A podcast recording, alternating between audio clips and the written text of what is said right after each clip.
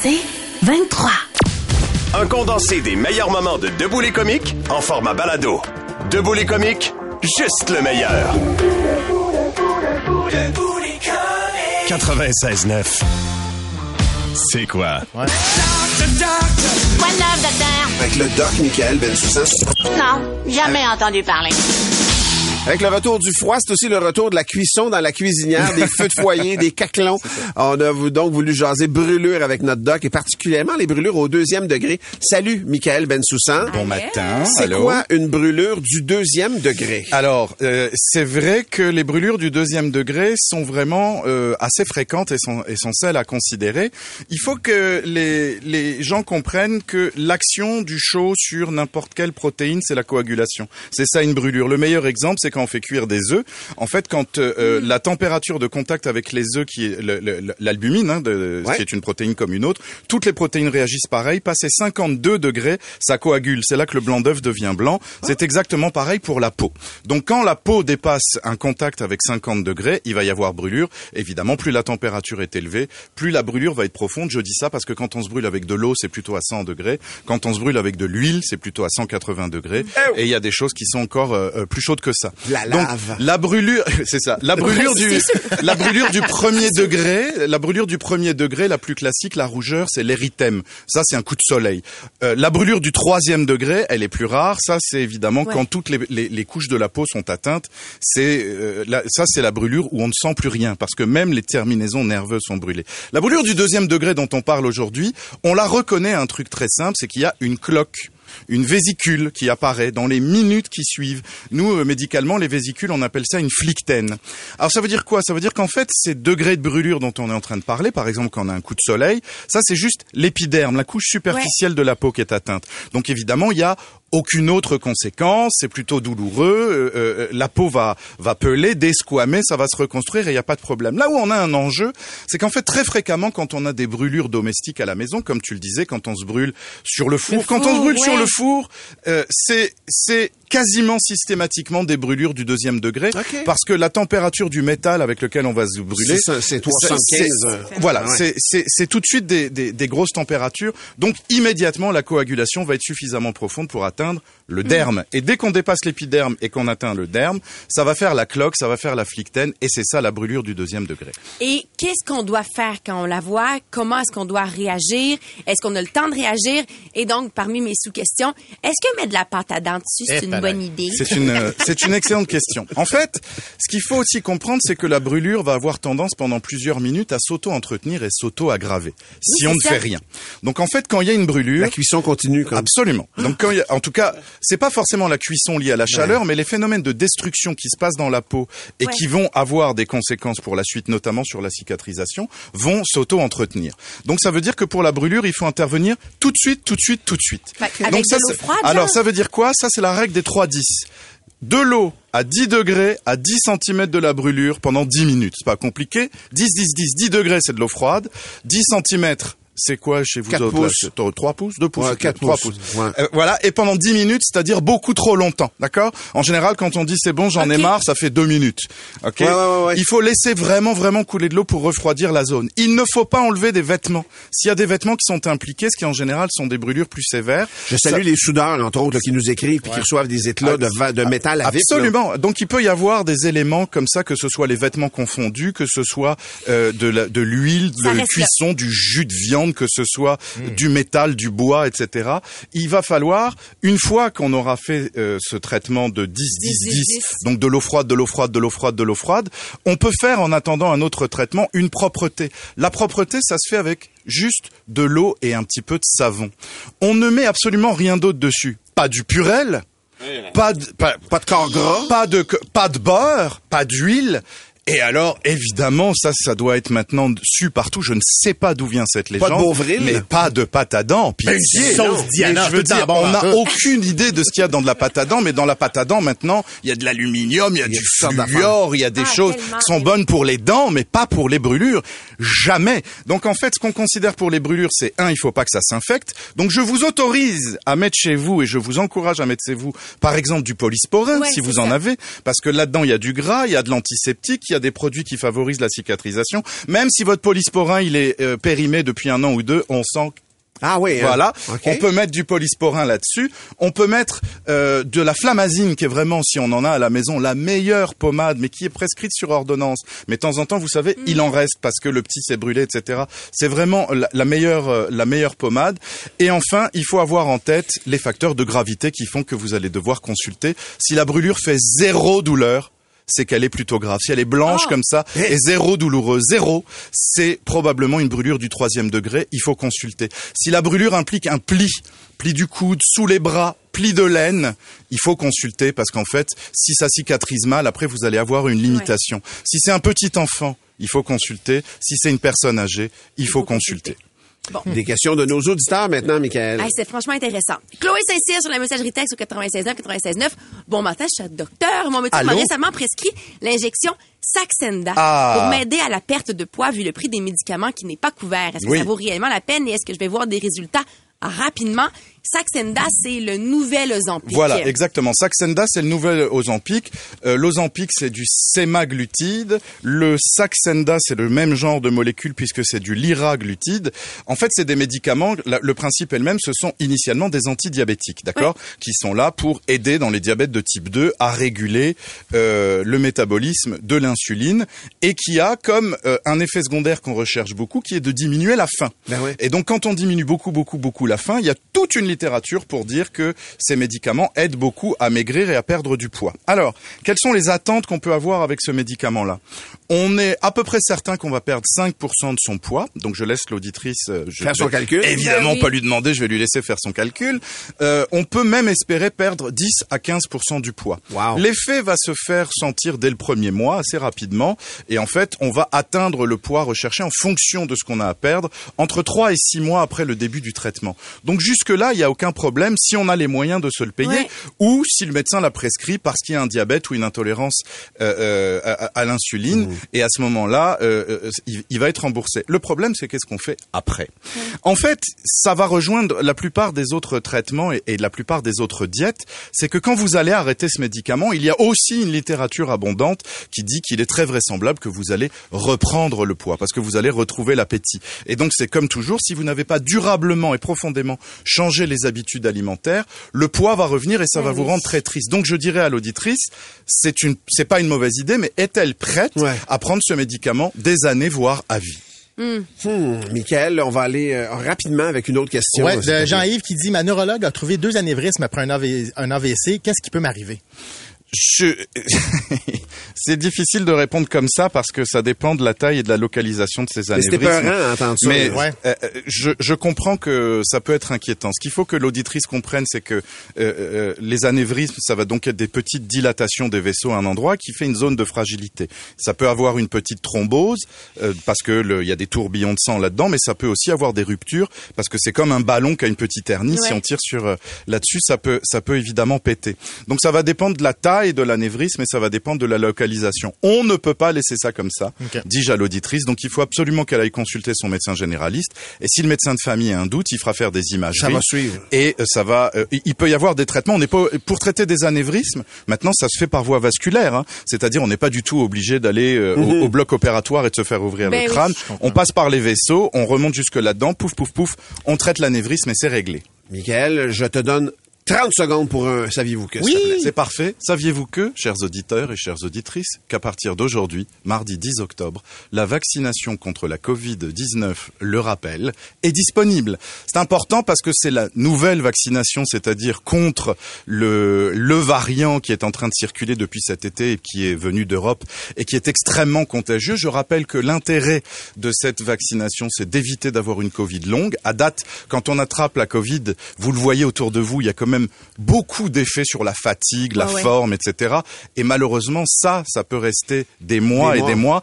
Et même si c'est pas mortel, même si on ne mourra pas de ça, euh, euh, on, on veut pas ça. Et la vaccination va protéger contre ça. Donc, on va en pharmacie, au CHSLD, dans l'hôpital, on va sur Clic Santé. Ça va être disponible, je pense, à partir de maintenant pour les plus de 60 ans, pour les enfants. Ok. Comme d'habitude, très rapidement, ça va être disponible pour tout le monde. Et mon petit conseil, vaccinez-vous en même, en même temps, temps. contre Ben la oui. grippe. Ouais, voilà. voilà. Là, c'est le moment, la grippe s'en vient, moi je fais toujours double shot. Moi aussi. Un dans le bras gauche, un dans le bras droit, au choix, lequel fait le plus mal? J'en sais rien. Moi, je prends le bras gauche de Étienne et le bras droit de Valérie. Ah, Un accident ah, chaque année. parfait. Merci, deux Michael, le doc Michael Bensoussan. Les comiques, de retour après ceci. 96.9,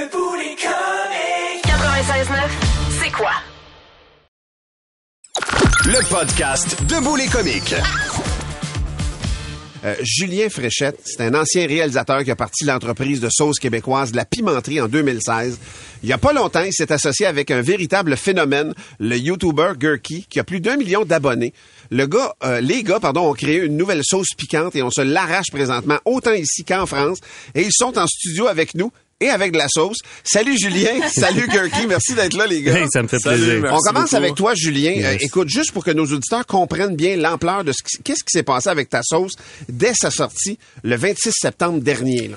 Ah ben écoute, notre site web est inondé, est encore inondé de, de commandes, euh, tant ici qu'en France. On a un partenaire en France à qui on a envoyé des centaines de bouteilles, on envoie des centaines de caisses et ça continue. Et tout le monde qui goûte en général font comme What the fuck? Mais là, Gurky, t'as conçu la sauce avec ton père, qu'on voit dans quelques-unes de tes vidéos aussi. Oui, on bien sûr, un petit bien peu. sûr. Mais aussi avec le public. Comment ça a marché? Comment ça a créé ce what the fuck là? Ben, en gros, on a choisi plusieurs ingrédients insolites parce que j'ai l'habitude de manger des choses un peu étranges de partout dans le monde. puis on a fait voter les gens, puis euh, ils ont choisi le kumquat au final. On avait le choix entre plusieurs fruits et légumes étranges. Excuse-moi, c'est quoi ça du kumquat? Oui, c'est- curiosité? Euh, expliquer, écoute, Julien. le kumquat, c'est une, une petite agrume qui est à peu près de la taille, en fait, d'un d'un gros raisin, et puis que tu manges, en fait, au complet, avec la pleure. tout. Ah oui. OK, puis c'est, c'est, c'est fort, c'est, mais c'est un agrume, donc c'est plus... C'est c'est un agrume, Ok. fait que c'est super aromatique. OK, OK, OK. Ouais. Très parfumé, très acide, très bon. Là, là, on pourrait peut-être les goûter, euh, mais... mais que je vais, je vais le passer. Ouais, c'est ça. Puis que- comment tu décrirais la sauce? C'est, c'est, Bonne c'est- question. C'est très piquant, c'est quoi? C'est... Je dirais que on- la pimenterie l'ont évalué à 6 sur 10. Moi, je mettrais plus un 7 sur 10. Quand même Ah oui, quand piquant. même, ok, c'est piquant. Euh, mais là. pas trop. C'est acide, c'est un peu sucré, c'est fruité. Il y a, on sent un peu de la vanille. Puis euh, je trouve qu'avec tout ce qui est friture, euh, crevettes, poissons, c'est, parfait là vraiment. Hey, c'est vraiment bon. C'est spécial. Ouais, ouais. Vous allez voir, il y a aucune autre sauce avec ce style de goût-là. là. Ah non, c'est vraiment bon. Mon Dieu Seigneur. Oh my God! Ouais, c'est piquant. Ouais, c'est un peu piquant quand Faut même. pas en c'est mettre trop, tu sais, piqué. c'est avec Mais, mais modération. c'est très bon ouais. pour vrai. Bon, Ouais, ouais. J'ai pris un galon. Hey, mais, mais Julien, les, les sauces de la pimenterie se vendaient énormément avant. Qu'est-ce que Gurky a changé dans, dans, la, dans la business, en fait? Ah, écoute, euh, beaucoup de choses. De un, ça a ouvert les portes euh, de, de la France, de l'Europe. Euh, Puis après ça, c'est beaucoup de monde qui nous connaissait pas, qui maintenant nous connaissent, qui découvrent euh, nos produits. Puis euh, j'espère, je, je veux pas être un spoiler, mais je pense qu'on va en faire d'autres. Tout est possible. si les gens en demandent, tout est possible. Ah, mais je veux revenir sur ce qu'on vient de goûter. Pour vraiment, j'en avais, j'en avais quand même une. T'as pas besoin d'en mettre beaucoup, mettons, d'une sauce à spag pour que ça goûte, là. Je mettrais pas ça dans une sauce à Non. spag. first. Non, mais tu mets ça, mais tu manges ça avec quoi, mettons, pour vrai? Euh, écoute, c'est clair que c'est une sauce qui appelle euh, la viande. Ben oui. euh, ou, ouais, définitivement, comme Gurky a dit, la friture, euh, canard, porc, euh, vra- dans une salade, pour vrai, ça peut être super poulet, bon. Ah oui. oui, aile de poulet, franchement, vraiment. oui. Ouais. Si on veut se faire un petit hot ones à la maison, on peut essayer. Mais, mais genre, t'es fait mariner dedans ou plus, genre, à la En fin de la cuisson, t'es t'es- Ouais. badigeonne un peu? C'est une sauce là? de finition. OK. Mais c'est intéressant. Martin, t'as réagi fort parce que tu l'as trouvé très épicé, mais t'en as eu beaucoup. Mais moi, je n'ai pas goûté beaucoup, puis tu peux tu- quand même, tu goûtes la finesse et la délicatesse de plusieurs ingrédients. C'est pas juste une sauce qui veut être forte Mais pour être forte. assassinée, ouais, tu c'est veux qu'elle goûte quelque chose, tu sais. C'est- piquant, mais c'est pas piquant désagréable, je trouve. Non, Puis moi, je suis pas un, un, un fervent de piquant. Je suis pas un tripeux de Mm-hmm. ah, je vais- je m'arracher à là, tu sais. Mais, mais c'est piquant, mais pas trop. Ça reste pas trop, je trouve. C'est c'est quand même bien Ben, pour ça, tu sais. C'est toujours difficile quand on fait une sauce. là. On essaie de viser Ben pour le oui. milieu. Oui, là.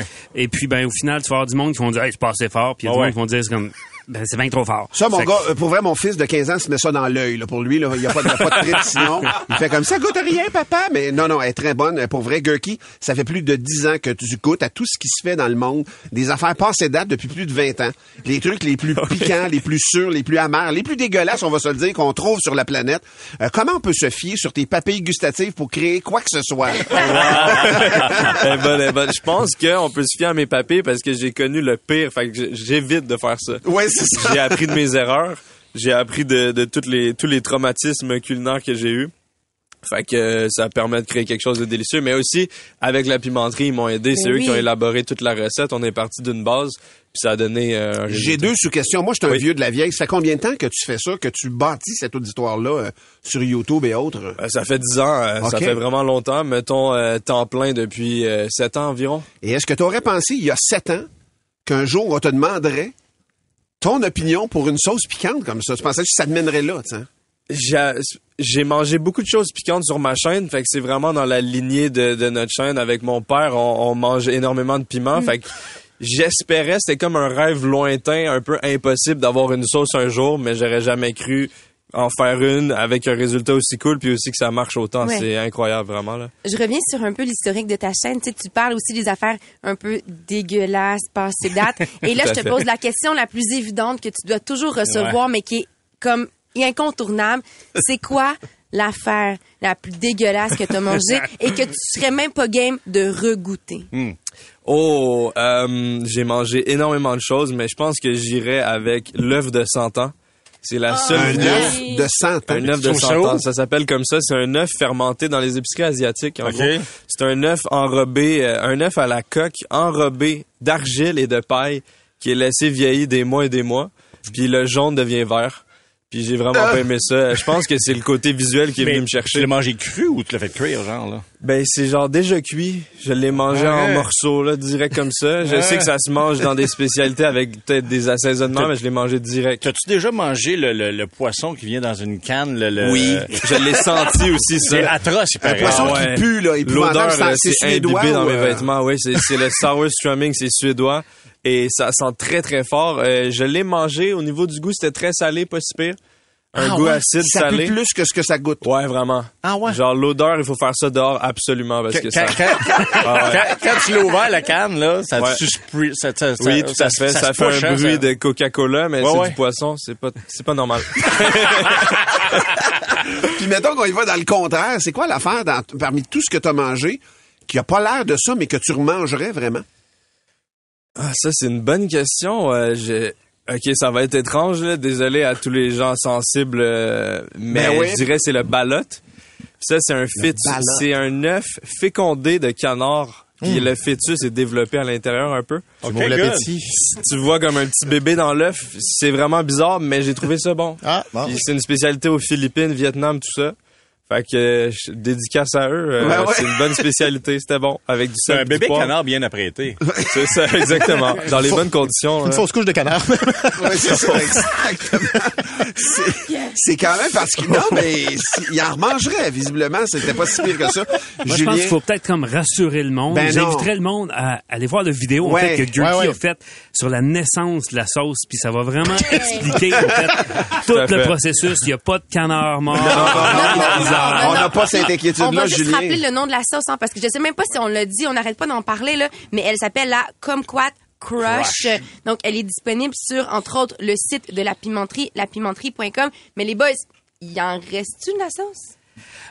Oui, mais on en refait, tu vois, en ce moment, on en refait presque à chaque semaine. Ouais, en c'est fait. ça. On a comme pas le choix. Parce que c'est pas votre marché naturel, la France, tant que ça. Vous, vous marchez bien ici, euh, de ce côté-ci de l'Atlantique, mais là, vous, ça ouvre une porte, là, vraiment. Écoute, on, on l'attendait, puis un Gurky l'a ouvert. Bon. C'est c'est simple de même. Ouais, je suis super content de vous avoir rencontré, les gars. Et euh, Merci. ça va être, ça va être, ça va être disponible sur Facebook. Là. Il y a plein de gens qui écrivent. J'ai j'ai- j'ai manqué l'entrevue avec Gurki puis avec euh, Julien. Ça va être euh, disponible sur le Facebook de C'est quoi dans les prochaines heures. Puis on a trois bouteilles à faire tirer. Ah non, pour vrai, là, là. Puis Yes. pour, pour se la procurer, c'est quoi? C'est juste par Internet ou vous êtes dans des... Pour le moment, honnêtement, c'est juste par Juste Internet. Hein, puis bientôt, ça s'en vient dans, dans les magasins Ah, puis, au Québec. je suis sur le site, là, c'est vraiment bien fait. C'est vraiment très, très clair. Puis ça donne le goût parce qu'il y a la section extra, extra forte. As-tu tout goûté, toi, Gurky? là? Euh, j'ai pas tout goûté, mais j'en ai goûté beaucoup. Puis c'est vrai que le fruit défendu, c'est très très piquant pour les fans euh, Ouais, de hein? sensations fortes. Je pense qu'ils vont aimer. euh. Intéressant, Ouais, ouais. intéressant. On a trois bouteilles pour vous autres qui nous écoutez. Vous allez euh, trouver la réponse sur lapimenterie.com. Je veux savoir le nom de la sauce dont on a parlé ce matin. Textez-nous ça sur le 969 969 et on fait tirer ces trois bouteilles-là avec grand plaisir. Gurky, merci infiniment d'être venu. Merci à vous, ça a été un plaisir. Merci à toi aussi. Puis euh, écoute, on vous suit. C'est une belle aventure. Je trouve c'est un beau produit. Puis on vous souhaite le monde au complet. Puis toi aussi. Ben ouais. euh, Gurky. Merci, quel accueil. Merci beaucoup. Bonne journée. T'es comique, de retour dans un instant. Debout les comiques. 96.9, c'est quoi? Le meilleur des comiques sur demande. On en a parlé plus tôt ce matin. Euh, On se rappelle la semaine dernière à Antoine Brossard, une école à Brossard sur la rive sud de Montréal, où euh, 200 élèves ont été impliqués dans une bagarre. Ça a été une bagarre euh, intense entre 200 élèves, je le sais pas, mais ça nous laisse l'impression, en plus de la vidéo qui a circulé la semaine dernière de cet élève battu par un autre devant un paquet de témoins, ça, c'est des affaires qu'on a déjà vues. C'est pas des affaires qu'on souhaite voir, mais l'impression générale, c'est-tu Sais-tu qu'il y en a plus qu'avant? Sais-tu que je- ça, je suis pas capable de le mesurer. Moi, j'ai l'impression. Sais-tu parce qu'on en parle plus dans les médias? Je ne sais pas. C'est plus filmé qu'avant. Je... Il y a beaucoup de gens qui nous ont écrit sur la messagerie texte hein, qui ont déjà commencé à réagir au 96.9, 96.9. Il y en a beaucoup qui demandent l'anonymat, puis c'est bien correct. Ouais. Dont la personne dont je vous parle euh, aujourd'hui qui écrit « Je fais partie du comité anti-violence de mon école secondaire. Il y a un Fait que- comité anti-violence. Exact. Ben déjà ça, tu dis que c'est assez a, présent et ouais, c'est c'est assez ça. fort. Et la personne dit les violences, elles sont autant physiques que verbales et elles sont en grande hausse. La personne dit les enseignants en sont aussi victimes, mais ils se font violence beaucoup entre eux en plus. Elle dit dans notre cas, dans notre école, ce sont les batailles raciales qui ressortent grandes gagnantes dans les statistiques. Il y a Audrey euh, qui est en ligne, euh, qui veut réagir à notre sujet, qui prend du temps pour nous ce matin. Salut Audrey. Salut. Audrey, Audrey, euh, comment tu perçois ça, toi? Mais tes parents, quoi? Euh, oui, oui, moi, je suis maman de deux euh, jeunes enfants. Dans le fond, les deux sont euh, à la, en première année présentement. Puis je vous dirais que euh, ils me reviennent à la maison avec des euh, des, des phrases assez euh, intenses du genre euh, je vais je vais te péter à gueule, euh, je vais je vais te casser une jambe. euh, Voyons donc. Puis vous parlez pas de même à la maison, Oui. c'est clair, là, Audrey, là. Non, non, c'est ça que j'ai écrit dans mon message. Dans le fond, il n'y a rien de ça qui se dit à la maison. Tu sais, moi, des fermes ta gueule, puis des, des choses comme ça, là, euh, ça ne se dit pas. Fait que quand tu, tu vas chercher ton enfant au service de garde, tu le ramènes à la maison, puis là, il y a une petite chamaillerie entre frères et sœurs qui est tout à fait normale, mais que là, il y a des phrases comme ça qui se lancent. Euh, gros. tu pognes un demi- oh oui, puis ça a commencé en maternelle, là. Ça fait Puis capoter. en maternelle, là, mon jeune garçon, euh, ferme ta gueule, ben, tu te dis, wow, wow, wow, wow, euh, qu'est-ce qui se passe? Puis euh, quand que je discute avec mes enfants, bien évidemment, pour euh, faire de la prévention, puis tout ça, euh, tu sais, où t'as pris ça, parce que c'est pas à la maison que t'entends ça, ben, il me rapporte que, euh, ben, c'est euh, tel ami qui m'a dit ça, maman. C'est tel ami qui fait ça. Euh, il est pas gentil. Fait que, tu vois que le problème, tu sais, beaucoup, peut-être les autres enfants, c'est sûr qu'ils, à l'école, ils côtoient beaucoup de gens. Ben, Ben oui, oui. ben oui, ben oui, on le sent, Audrey. Ben merci de ton appel, Audrey. Audrey. Puis on souhaite le, le meilleur pour tes enfants et toi pour la suite. Merci. Merci. Merci. Merci beaucoup. Il y a Sur- beaucoup de réactions Ah sur ouais, les non, sur, sur la messagerie, il y a Sébastien qui amène un, un point important, puis je, je- je veux le souligner parce que c'est un point de l'autre côté qui dit euh, je crois pas qu'il y ait plus de violence dans les écoles, c'est juste qu'ils sont plus exposés grâce au sel et aux réseaux sociaux. Ah oui, c'est vrai qu'il y a quelque chose, mais moi je vais acheter, j'ai l'impression qu'il y a une violence de plus du fait qu'on le diffuse. L'acte violent, je trouve, il y a aussi le fait de diffuser, c'est de la Ouais. Mais violence. le, le regroupement se fait plus facilement aussi avec les réseaux sociaux. tu Ouais, absolument. Tu t'associes à un groupe et tu, tu vas les chercher avec les réseaux sociaux. Justement, c'est ce que Sophie nous a écrit sur la messagerie texte. Elle, il y a eu quelque chose qui est passé dans la classe. pardon, de son fils. Elle dit, tout ça a été filmé. Elle dit, pour moi, ça a ajouté à la violence. Euh, elle a dit, c'est à l'école secondaire de son fils, une grosse une école publique des Laurentides. Il y a eu une bataille entre deux gangs dans les corridors où il y avait des casiers puis tout. Puis elle dit, sur les intervenants qui ont voulu intervenir, il y en a trois qui ont été blessés, dont une surveillante qui a reçu des coups de pied au visage. ça, ça a Elle dit même le policier de prévention a été blessé, sans compter les élèves qui étaient autour. Elle disait la forme du corridor, ça faisait en sorte que les autres intervenants pouvaient pas se C'est pas rendre. d'y aller. Fait que la situation a rapidement dégénéré. Tout ça filmé, selon elle, c'est depuis le retour en classe après la pandémie qu'il y aurait plus de violence Mhm. qu'avant, plus d'agressivité. Philippe est en ligne pour réagir aussi. Salut, Philippe. Salut la gang. Philippe, toi, Euh, qu'est-ce- moi- oui, vas-y. Non, non, vas-y, tu vas me poser une question. Non, non, non, mais vas-y, tu, tu nous appelles parce que toi, tu constates qu'il y a plus de violence, ouais. euh, de violence? Euh, non, moi je trouve aucunement. Moi je viens de Montréal-Nord, d'une école très dure au secondaire, puis il y avait des batailles générales, euh, il y avait des batailles contre d'autres écoles, il y avait des batailles raciales, mais les réseaux sociaux maintenant démontrent tout. Ouais. On voit tout avec les réseaux sociaux. Avant, on voyait rien. Rien, rien, rien, rien, rien. Fait que ça euh, restait, ça restait plus euh, anonyme à ce moment-là. Mais oui, on se battait à grands coups de masse à Montréal-Nord, là, euh, coups de marteau, le kit, comme qu'on a vu dernièrement passer dans les réseaux sociaux, Ouais. un gars qui s'est fait agresser à coups de marteau. Ouais. C'est la même chose dans le temps. Merci, Le Philippe. problème, c'est le manque de sécurité dans les écoles. Hum. trois gardiens de sécurité pour 1800 élèves. Ouais, ouais, effectivement. Philippe, ton point, ton point est intéressant. Merci beaucoup. Bonne journée, mon ami. Il y a aussi Madame. X euh, qui veut réagir. Madame X, bonjour. Oui, allô? Toi, tu es éducatrice spécialisée depuis cinq ans, c'est ça? Oui, exactement. Et est-ce que-. Est-ce que c'est juste une impression qu'on a ou vous constatez, vous autres, à l'interne, qu'il y a plus de violence qu'avant? Il y a beaucoup plus de violence avant euh, qu'avant. Tu sais, là, cinq ans, moi, euh, quand je suis arrivée, oui, mes jeunes, mes jeunes, c'est de 7 à 12 ans, je tiens à le mentionner. Euh, oui, il y avait beaucoup de violence quand j'étais, je suis arri- il y avait, il y avait de la violence quand je suis arrivée. Ça faisait partie de, de la description de, de ces classes-là. Mais euh, avec euh, juste en trois ans, parce que je, je suis partie euh, en congé de maternité, juste en trois ans, euh, je me suis fait dire des affaires que les profs avaient de la misère à maîtriser nos jeunes. J'en ai un qui a pété euh, trois, quatre clavicules. Euh, J'ai moi-même été blessée une couple de fois aussi. Donc euh, non, la violence, et puis c'est pas rien que ça. Il y en a qui apportent des couteaux pour se défendre. Ah, Euh, voyons. j'ai eu droit. Ouais, j'ai eu le droit à pas mal de. Il y a une escalade. Je a- faire un film. Ouais, c'est Ah, ça. bah ouais, Merci d'avoir pris du temps pour nous, Madame X, ce matin. On comprend, puis on souhaite que les choses, euh, que la tendance s'inverse, euh, parce que pour vrai, c'est c'est inquiétant de voir ça. On s'en Ouais, va vers quoi? Tu sais, c'est des gangs. Ça fait deux, trois qui nous parlent de gangs structurés dans des écoles. Je suis pas naïf là, mais il y a de la violence dans des endroits où il y en avait pas traditionnellement. Mettons, puis c'est pas une bonne affaire qu'il y en ait traditionnellement là, mais C'est difficile d'imaginer des solutions, tu sais. Parce que, par exemple, il y a beaucoup de gens sur la messagerie texte qui nous disent, à l'école où mes enfants vont, il y a non seulement des surveillants, mais il y a même des policiers de prévention.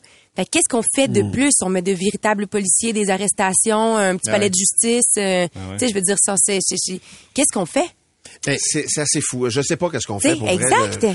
Mais je pense que c'est en amont, c'est les services sociaux pour aider aussi ces gens-là, ces jeunes-là qui ont habituellement des problèmes qui sont en dehors de l'école aussi. Ah Fait y à a la tout, base. tout ce soutien-là aussi qu'il va falloir, il va falloir assumer aussi en on manque, société. on manque de bienveillance. En tout cas, ça, c'est clair, c'est le minimum. Là. Il y a quelqu'un qui nous écrit ça, là, la, la bienveillance. Puis, euh, euh, écoute, euh, les parents aussi qu'il faut qu'ils s'en mêlent. C'est tout le monde. Les adultes, on a une responsabilité par rapport à ça. Les jeunes qui poussent, c'est nous autres qui les cultivent, c'est nous Ah, autres qui les élèvent, c'est nous autres. Puis ça, je, te parle de, je te parle d'une espèce de filet qu'il faut Oui. qu'on se crée, puis qu'il faut qu'on se serre les coudes, Christy, parce qu'on on passera pas à travers. Hey, c'est pas leur problème, c'est notre non, problème. C'est vraiment notre problème. C'est vraiment, vraiment notre problème. Fanny Chevrier, elle écrit, mon garçon m'a dit, maman, j'ai pas le choix de me battre pour me faire respecter. Ça n'a pas d'allure. C'est- des musique, grosses euh, phrases, là. C'est des grosses phrases. C'est des grosses phrases. Ça se peut pas. Le podcast Debout les comiques.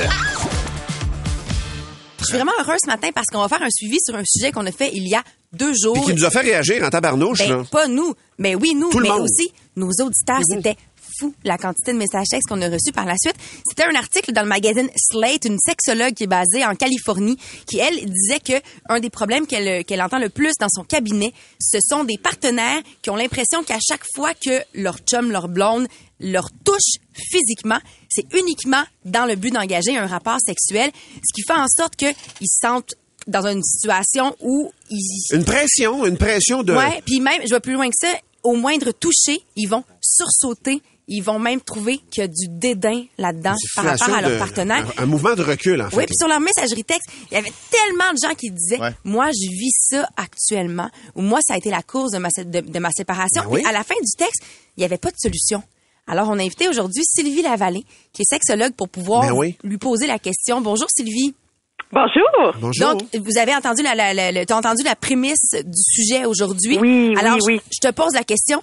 Est-ce qu'il y en a des solutions ou est-ce que Est-ce que c'est fréquent, automatiquement- premièrement? Ouais, ou est-ce que c'est automatiquement une Oui, séparation? c'est c'est une, c'est une très, très bonne question, Martin. Je pense que c'est la question euh, pertinente. Euh, En fait, quand on en arrive à cette étape où le corps nous parle, quand on n'est pas capable de dire non, le corps va le dire. Le corps ne ment pas et se raidit. C'est comme une façon de se protéger, une façon de dire j'aime pas que tu me touches ainsi. Alors, la question à se poser, c'est pourquoi on a cessé de se toucher autrement. Et se toucher autrement, j'appelle ça, moi, face à mes patients, des gestes gratuits. Qu'est-ce que ça veut dire des gestes gratuits? C'est de l'affection que pour de l'affection, sans but, sans, sans quête de- le corps, Mhm. sans quête de stimuler une sensation. Ça veut dire s'enlacer, euh, se, se réconforter, se rapprocher, une douceur, une tendresse. Et l'amour, c'est euh, ça s'actualise de cette façon-là par le mouvement vers l'autre. Tu sais, de l'amour, j'ai pas la prétention de définir qu'est-ce que c'est parce que c'est c'est philosophique, c'est sacré, c'est multiple. l'amour. C'est variable aussi, puis c'est Oui. subtil. tu sais. Puis on, on aime notre maison, notre ville, nos enfants. Tu sais, c'est pluriel l'amour, tandis que le désir, c'est plus directif. C'est orienté vers quelqu'un, mais comment je manifeste mon appréciation à l'autre? Mais, mais Sylvie, quand le corps raidit, comme tu disais, ça veut dire que l'amour est fini? Non, ça veut dire qu'il y a un langage érotique où il y a une façon de se séduire qui ne convient plus. Et là, ça se peut que ça soit des conflits, du ressentiment, de l'amertume, une trahison. euh, il est arrivé une blessure. euh, il Une, est frustra- arrivé... une frustration aussi. Là. oui, sais, la charge mentale, mais le, le quoti- la lourdeur du quotidien. Tellement, tellement, tellement, tu m'enlèves les mots de la bouche. Euh, mais être frustré euh, amoureusement, se sentir seul à deux, c'est quelque chose aussi.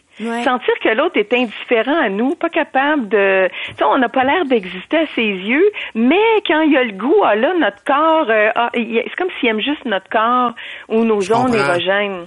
Alors, c'est une façon de dire, tu ne toucheras pas comme ça. Je suis plus que ça, j'ai besoin d'autre chose. Alors, ce que je préférais, c'est quand tu m'approches comme ça, c'est sûr que j'ai un mouvement de recul. Si tu veux que j'ai le goût de me rapprocher de toi, il faut comme essayer de préciser que c- ça serait quoi les gestes bienvenus et souhaités. Mm. Puis j'ai envie de donner un défi aux auditeurs. Oui. Euh, en fait, euh, c'est universel. Vous pouvez vous aussi l'essayer, mais mettez-vous au défi pour une semaine ou dix jours de reprendre des gestes spontanés sans intention érotique. Alors, de dire, on, ça n'arrivera pas. Il n'y aura pas de relation sexuelle. Je je propose pas une abstinence, je propose une, une alternative sensorielle. Ok, donc c'est pas dans le but de on va se priver puis on va être encore plus frustré. C'est Ouais, pas ouais, ça. ouais. On va essayer de, de voir de quelle façon on a envie de s'apprécier l'un l'autre et de- par no- notre regard, par nos propos, par notre présence, par notre façon d'être attentif à l'autre. Puis après ça, on fera un bilan sur ce qu'on a apprécié le plus. Mais Sylvie, quand, quand on pose des gestes comme ça, mais qui, qui doivent être réfléchis avant, c'est c'est pas spontanément qu'on va vers l'autre. Est-ce que est-ce que c'est possible de réanimer quelque chose? Parce qu'on dirait que j'aurais l'impression de trop réfléchir à quelque chose qui, pour moi, à la base, doit être Simple. doit être simple, Ouais. vraiment simple, et, et, et, et que j'y et que j'y pense pas avant, que je le prépare pas.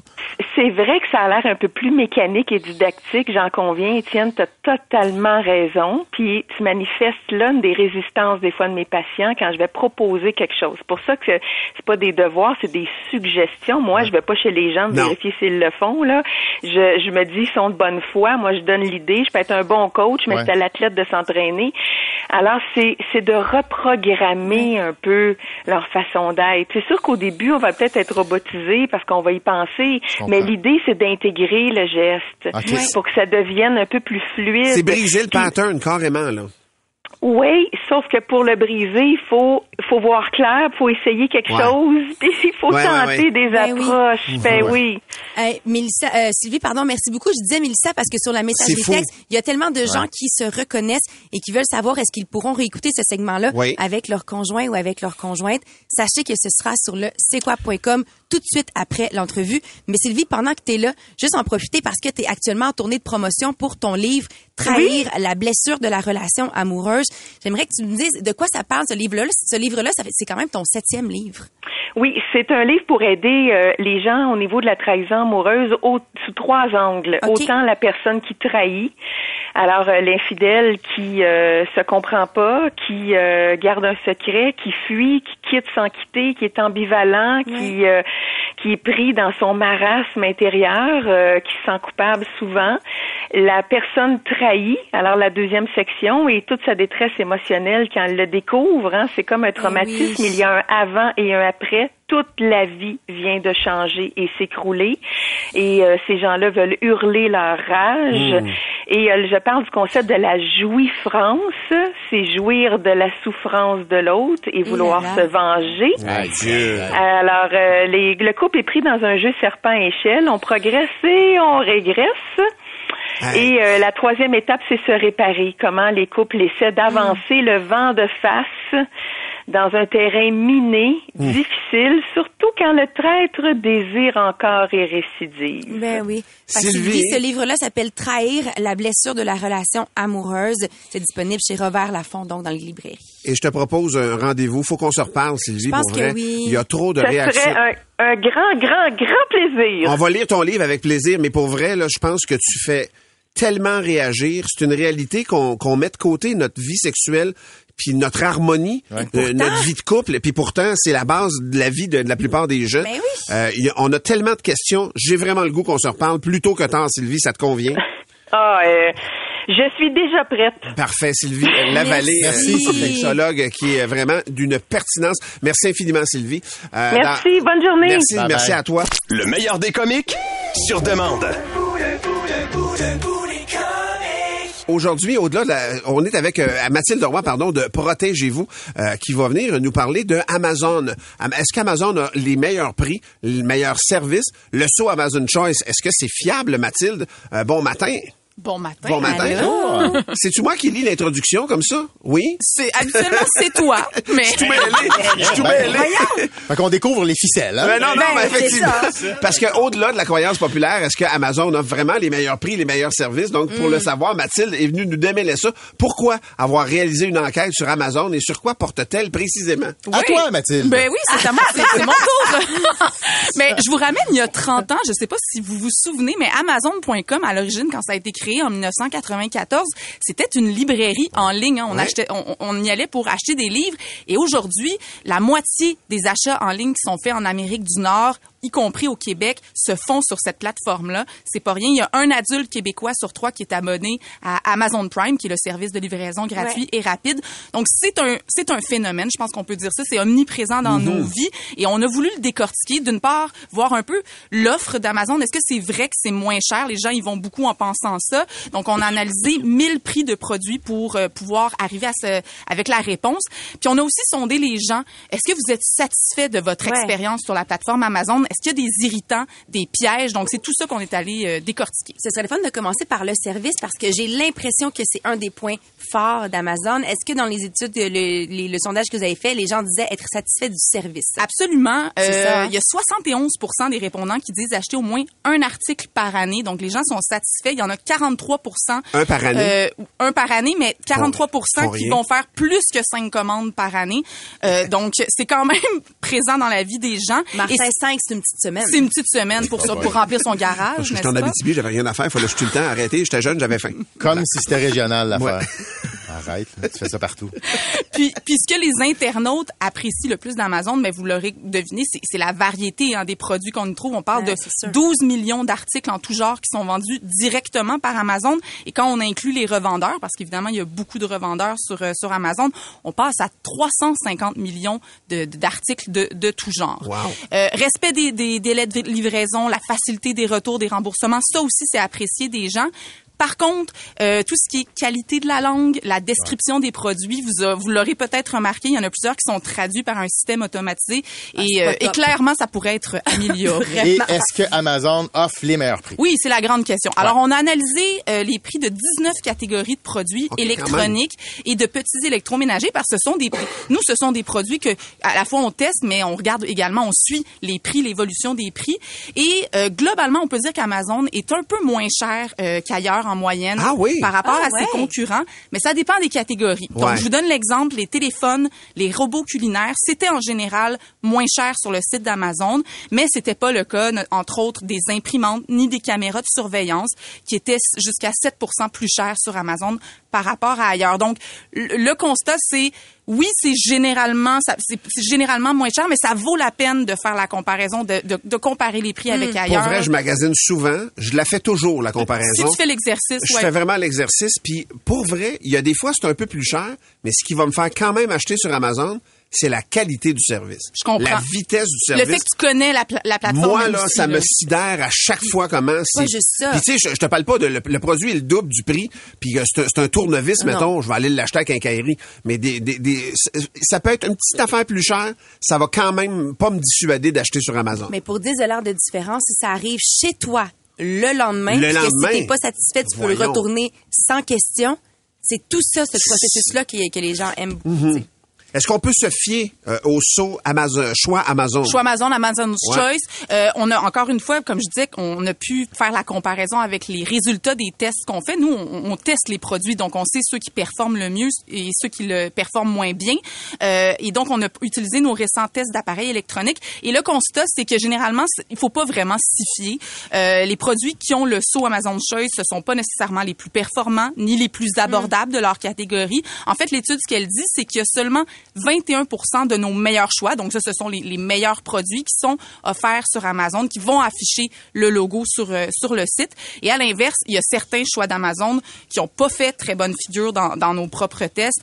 Euh, je vous donne l'exemple du haut-parleur intelligent Amazon Echo, que, qui évidemment a le saut Amazon Ben oui. et qui a seulement eu un score de 57 Ça veut dans, dire dans nos que, tests. excuse-moi, mais ça veut dire que le saut Amazon, mettons que moi, je suis un vendeur sur Amazon, je peux l'acheter ou on me l'attribue? C'est une bonne question. Je sais pas comment on fait cette attribution-là, mais visiblement, euh, c'est pas, pas la euh, Ça, rend- ça, rend- ça, c'est ça pas rend pas justice exactement. Ah, Puis ouais. ça, ça fait du sens quand Ben même oui. quand on y pense. C'est Ben quand oui. même le saut de la compagnie Ça qui vend tout cas. Donc euh, voilà. Évidemment, Amazon, ça fait pas juste des heureux. C'est une entreprise qui, de plus en plus, fait l'objet de plusieurs plaintes. hein. Oui, on parle de 370 plaintes qui ont été faites à l'Office euh, de la protection du consommateur depuis deux ans et ça lui a valu l'an dernier, malheureusement, la, de figurer pour euh, la, la première fois dans la liste des 10 entreprises les plus dénoncées.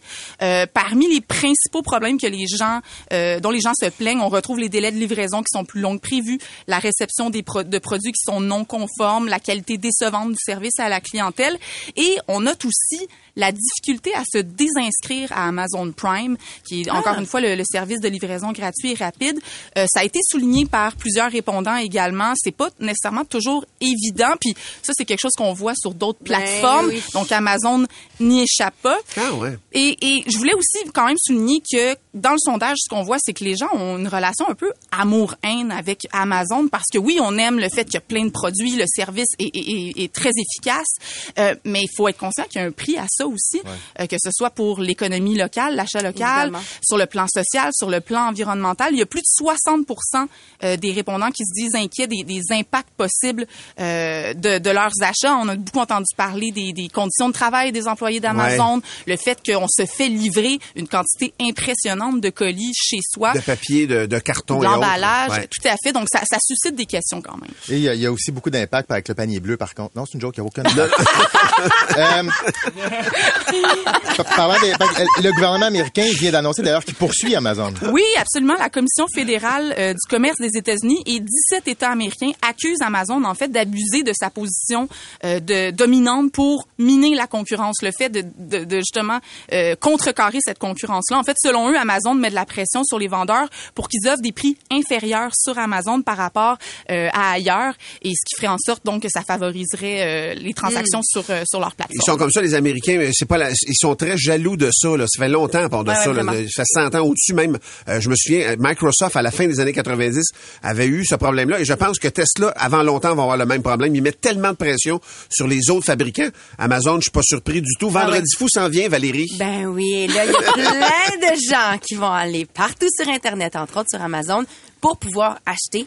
Pour les gens qui veulent justement profiter des aubaines du Vendredi fou, est-ce que euh, vous avez des conseils que vous pouvez nous offrir? Ben oui, il y a eu le- les Prime Day dans les derniers jours, mais le vendredi fou pour euh, pour euh, en vue des fêtes là, ça peut intéresser les gens. C'est quand même un gros événement de magasinage de l'année. Alors si vous avez des, des achats à prévoir, euh, par exemple des vêtements, chaussures, produits électroniques, ben ça peut valoir la peine d'en profiter là-dessus. Vendredi fou, habituellement c'est réellement un gage d'aubaine, d'économie. Et pour trouver les meilleures aubaines, ben il y a quand même des sites web auxquels vous pouvez vous référer, comme redflagdeals.com, qui regroupe toutes les circulaires du vendredi fou. Ah Donc, oui? euh, ça vous permet de, de comparer les offres.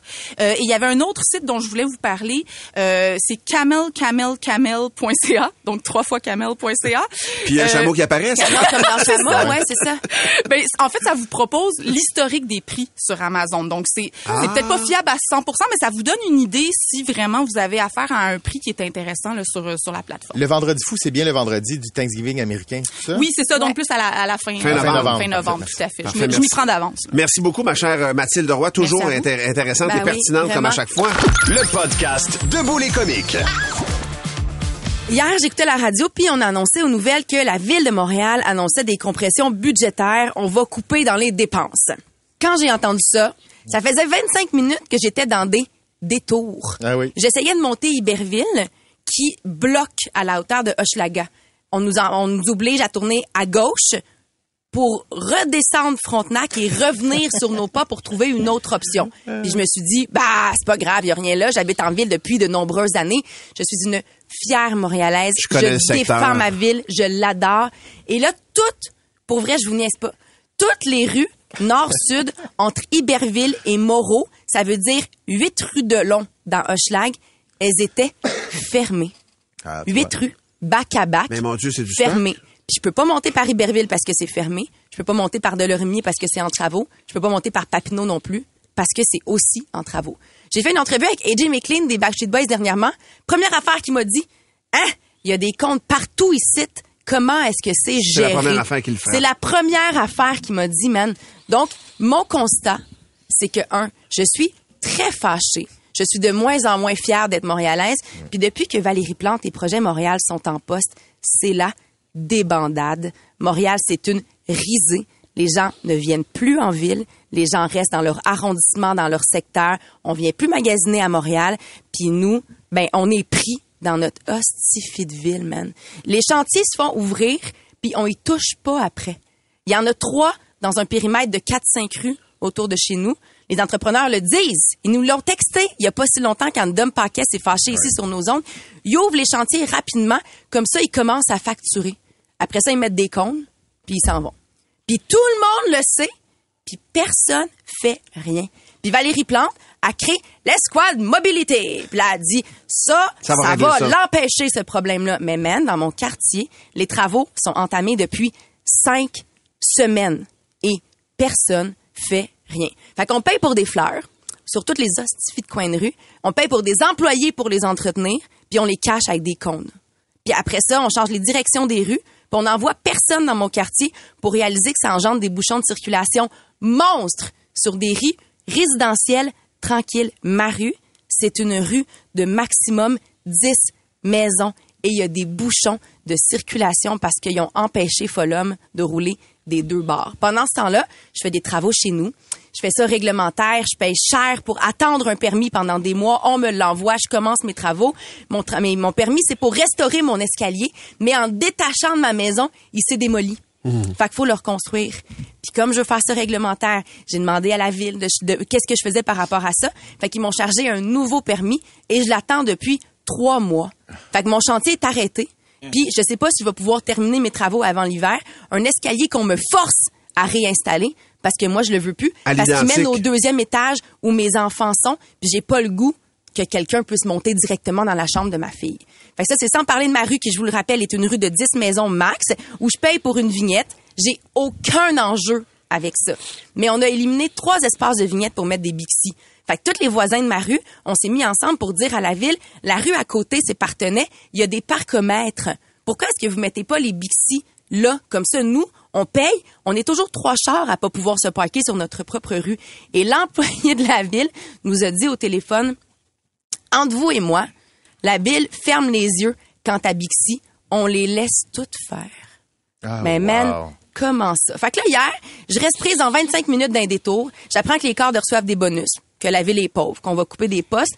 On va me demander 10 ça c'est ce qu'on estime à peu près, de plus de taxes pour ma maison, qui est déjà surtaxée.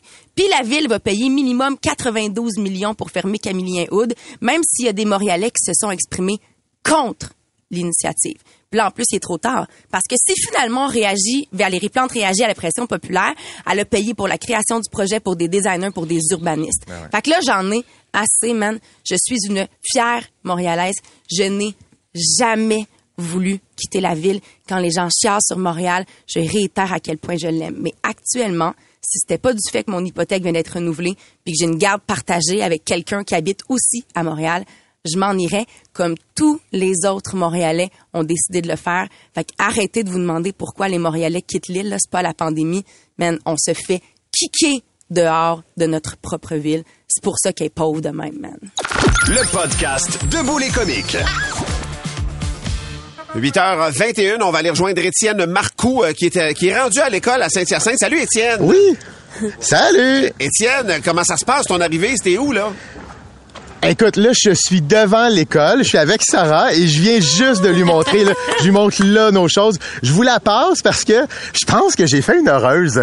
Et puis, mais je veux juste spécifier, c'est humblement là, que j'aide, que je- Ben j'aide, oui. je demande guillemets, là, j'aide pas l'éducation, là, j'aide une personne et quelques, quelques enfants, puis je le fais euh, avec la carte de crédit de quelqu'un d'autre. Ben ouais, que, exactement. je vous passe Sarah tout de suite. Allô Sarah? Allô, allô? Allô Sarah, comment ça se passe ce matin, l'arrivée d'Étienne dans ta cour? Est-ce que tu y crois là? Ben oui, là, c'est trop parfait. C'est un drôle de vendredi 13, mais c'est vraiment, vraiment euh, écœurant, même des Kleenex, là. Tu sais, c'était comme euh, Oui, nos mais là- Kleenex euh, papier sablé. euh, ça Sarah, va t'as être par- le fun. t'as participé donc euh, à t'envoyer un courriel à Étienne pour lui dire que tu avais besoin d'aide, comme les enseignants, comme même tout le personnel scolaire des écoles au Québec, on veut les aider. Étienne est là avec toi. J'aimerais que tu nous dises concrètement, ça change quoi pour toi d'avoir le matériel que Étienne amène aujourd'hui? Ben vraiment là, euh, plein de choses à arrêter de chercher dans les euh, fonds de bureau, des crayons de couleur, je vais pouvoir leur en prêter directement. Ben les Kleenex, hein, notre petit nez, qui peut- ça fait du bien. Il y a une plastifieuse qui est trop parfait parce Hey. qu'on passe en première année de notre vie à plastifier. Ben oui. Euh, oui, c'est ça. Des ciseaux, des crayons, euh, des petits trucs de bricolage, les élèves vont euh, adorer euh, Puis vraiment. Sarah, la plastifieuse, là, je veux dire, t'es capable de le prêter à d'autres profs autour de toi, là, ça va aider plus que ta classe, Ben ça, là, je pense. c'est sûr. Y, a, Ah. Il y a beaucoup trop de crayons pour moi. Là, c'est sûr que je partage avec euh, mon équipe euh, de Bois-Joli. Hey, on est super content pour vous Ah, autres, puis on espère beau. que ça va changer positivement, au moins momentanément. Euh, tu sais, mettons l'automne, là, tu sais, que ça aille mieux pour vous autres pour euh, faire votre job, puis que les petits poux apprennent dans des meilleures conditions. Pour vrai, Sarah, j'espère que ça fait un job pour vous autres. là. Oui, vraiment. Un Bon. gros merci. Merci, Ben Étienne. Ça nous fait grand plaisir. Sarah, merci beaucoup de nous avoir jasé ce matin. Euh, si vous voulez raconter Merci votre à histoire à Étienne, gênez pas pour écrire au Voilà. c'est- à c'est quoi c'est quoi pour les profs à commercial gmail.com. C'est quoi pour les profs Étienne. à commercial à gmail.com. Euh, et euh, sinon, Étienne, euh, comment tu te sens, toi? là? Hey, mais pour vrai, c'est émouvant. C'est le fun au bout. sûr. Puis euh, là, je- ben, tu sais, je croise les enfants là, à la sortie, fait que euh, on est en train de, on rentre le matériel euh, avec l'équipe parce que du du stock, crayon, il y en a une barge, je peux vous le dire. Il y a du stock en tabarouette. vraiment- ouais, que- ben écoute, Étienne, je vais te laisser travailler. Euh, Merci à toi, Étienne, de faire ça. Euh, c'est très, très inspirant. Puis ce que tu fais, j'espère que ça va créer des émules aussi, tu sais. Euh, c'est pas, c'est pas des, des fois, c'est pas des grosses dépenses, mais ça change la réalité des gens euh, dans le milieu scolaire. Merci, Étienne. Hey, de rien, puis je refrappe la semaine prochaine, j'ai d'autres idées. Parfait, Oh, merci yeah. beaucoup, mon cher Étienne. Étienne Marcoux, OK, en salut. direct euh, de Saint-Hyacinthe. Le podcast Debout les comiques. Ça fera une semaine demain que des terroristes Ouais. palestiniens du Hamas ont tué des civils israéliens dans un festival de musique en plein air en Israël, entre autres. Ouais. On en est où et surtout, est-ce que le conflit peut dégénérer dans les prochains jours et prochaines semaines? On en parle avec euh, Loïc Tassé, expert en politique internationale. Bon matin, Loïc. Bonjour. Salut, Loïc. Israël vient de donner 24 heures aux civils palestiniens pour évacuer la ville de Gaza. On parle de plus d'un million de personnes, mais le Mm. Hamas leur dit de ne pas évacuer et de rester chez eux. Loïc, qu'est-ce qui va se passer? Ben, ce qui va se passer, c'est que les gens vont sortir parce que euh, le Hamas euh, n'est pas aimé euh, par une grande partie de la population palestinienne. Euh, c'est une organisation euh, terroriste, oui, mais plus que ça encore, c'est une organisation islamiste qui a comme ambition euh, de, de, de reconquérir entre guillemets tout le territoire d'Israël Ouais. euh, et de jeter des Israëls à la mer, de, de, les ôter de là, et d'établir surtout euh, un, un- un régime totalitaire islamiste, euh, un peu comme ce qu'on a en Iran. Eh Euh, donc, ça, eh bien, ça veut dire que la population désobéirait aux ordres du Hamas. Ça serait. Ben, euh, écoute, entre se faire massacrer sur place par des bombes Ouais, et ça. fuir, je Ouais. pense que le choix est, est assez clair. Ouais, c'est clair. Donc les gens vont fuir, bien entendu. Mhm. Euh, Peut-être que le Hamas va essayer de les empêcher de fuir. Mhm. Ça, c'est une autre chose. J'espère que non. Mais c'est certain que les gens vont sortir. Le problème, c'est que c'est tout le nord de Gaza dont on parle, et ça veut dire que ce territoire, évidemment, va être envahi par l'armée. Mais qu'est-ce qui va arriver après? Alors le gouvernement israélien dit bah après vous pourrez revenir, mais revenir où? Tout va être détruit, Euh, les routes seront plus là, les infrastructures, les maisons seront plus là non plus, vont être détruites, c'est bien clair. Et puis c'est pas sûr non plus que ce nord, ce, territoire nord de la bande de Gaza soit pas offert d'abord à la recolonisation, euh, à la colonisation juive, devrais-je dire. Euh, et c'est fort probable que ce soit ça qui se passe, que finalement Gaza se retrouve amputé euh, au moins de sa partie nord. Mm. Et on entend parler de, de, de, possibles guerres qui pourraient éclater avec le Liban. On parle de l'Iran, euh, le, groupe terroriste comme le Hezbollah, il y a même la Syrie qui ont échangé des coups. Euh, qu'est-ce qui va arriver? On dirait que c'est en train de s'envenimer puis de faire boule de, boule de neige là-bas. Là. Ben, effectivement, un ex-dirigeant euh, de, du, du, euh, du, Hamas a dit ah euh, il faut que les gens fassent le djihad à travers le monde, il faut qu'il y ait une journée de rage aujourd'hui, de manifestation, que les Palestiniens se joignent à la lutte et évidemment il voudrait que le conflit déborde. et si le conflit déborde, c'est sûr que il va y avoir d'immenses risques de conflagration dans, dans, dans, toute la région. Mhm. Ça c'est ce que eux veulent, c'est ce que le Hamas Hamas veut, euh, parce qu'ils sont en train de perdre dans Gaza. Ils savent qu'ils vont être écrasés dans Gaza, donc leur intérêt, c'est qu'il y ait plus de monde qui rentre dans la lutte. Maintenant, est-ce que ça va arriver réellement? C'est pas sûr. On sait en effet qu'il y a le Hezbollah qui est au sud euh, du Liban. Euh, ils sont très armés, ils sont armés par l'Iran. ils sont très anti-israéliens. Ils ont lancé déjà quelques attaques plutôt symboliques contre Israël pour mhm. montrer que quand même euh, ils faisaient quelque chose. La question est de savoir si oui ils vont attaquer Israël. Mhm. Même chose en Cisjordanie. Est-ce que les Palestiniens de Cisjordanie vont se révolter? Même chose pour les Palestiniens qui sont en Jordanie. Est-ce qu'ils vont se révolter ou est-ce qu'ils vont rester tranquilles? Alors les, gens qui nous écoutent, là, ils, peut-être qu'ils se disent, ah, mais c'est tellement loin de nous, tu sais. Mais malheureusement, la politique internationale nous rattrape vraiment. Puis tu l'as dit un peu tantôt, là, le Hamas a demandé à ses supporters d'agir violemment aujourd'hui contre les Juifs. Nous, il y a une... À travers le monde, partout, absolument. Il y a une auditrice qui nous a écrit, elle s'appelle Annie. Elle dit, moi, je travaille dans une école juive et depuis le début de la semaine, il y a des mesures de sécurité qui ont été mises en place, donc gardiens sécurité, des bénévoles qui font de la surveillance, on pratique même le confinement. Ça se passe aussi avec l'hôpital général juif. Qu'est-ce que tu penses de cette, de ce concept-là, de cette idée-là? Est-ce que ça pourrait éclater aujourd'hui, selon toi? Ben oui, euh, évidemment, il vaut mieux prévenir que guérir. Ouais, J'ose espérer que c'est exagéré comme mesure, euh, mais effectivement, effectivement, c'est ce qu'on a demandé. En France, on a interdit des manifestations. En Hongrie, ailleurs à travers le monde, on interdit en ce moment les manifestations pro-palestiniennes parce qu'on a très peur que ça dégénère. Mais il faut comprendre qu'il y a une influence du fondamentalisme religieux islamique qui est très forte parmi les communautés musulmanes. Et euh, ces gens ont le cerveau complètement lessivé, ils ont des croyances qui sont abjectes euh, et ils, pensent que euh, s'ils commettent des actes violents, s'ils commettent le, djihad, c'est-à-dire la guerre et qui tuent des, des, des, gens, ils vont aller directement au paradis. Mm. Il faut lutter contre ces croyances, il faut expliquer que c'est imbécile, il faut expliquer que c'est pas la parole de Dieu qui est dans le Coran, il faut expliquer que c'est écrit par Mohamed qui est était un conquérant, euh, violent. Euh, il faut expliquer tout ça. Mais les politiciens osent pas aller là. Les gens osent pas aller là parce qu'ils osent pas critiquer la religion.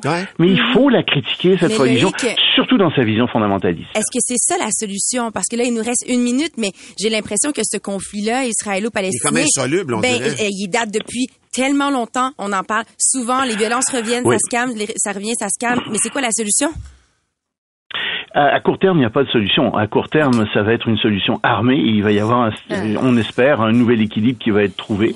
Euh, et ça va être terrible. Il va y avoir des massacres. Déjà, on sait que les Israéliens euh, ont bombardé énormément les territoires de Gaza et qu'il y a beaucoup de gens qui sont morts sous les bombardements. Que les hôpitaux, les écoles sont aussi bombardés, les universités.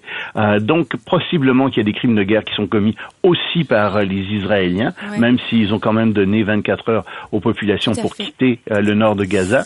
Mhm. Euh, et je veux pas ici nécessairement faire une équivalence entre euh, ce que le Hamas a fait et ce que l'armée israélienne a fait, mais il faut pas non plus, euh, sous prétexte de répondre à euh, des crimes de guerre, soi-même commettre d'autres crimes de guerre. Mais je comprends. On est, tous, on est tous à la même place. Puis écoute, Loïc, on va suivre ça avec beaucoup d'attention. Hein? Merci de nous avoir éclairé ce matin, mon cher Loïc. Vraiment. un plaisir. Salut, Loïc Tassé, qui est professeur en sciences politiques à l'Université de Montréal. Pour plus de tes comiques, Écoute 96.9 C'est quoi du lundi au vendredi dès 5h25 ou rends-toi sur c'est. C'est 23.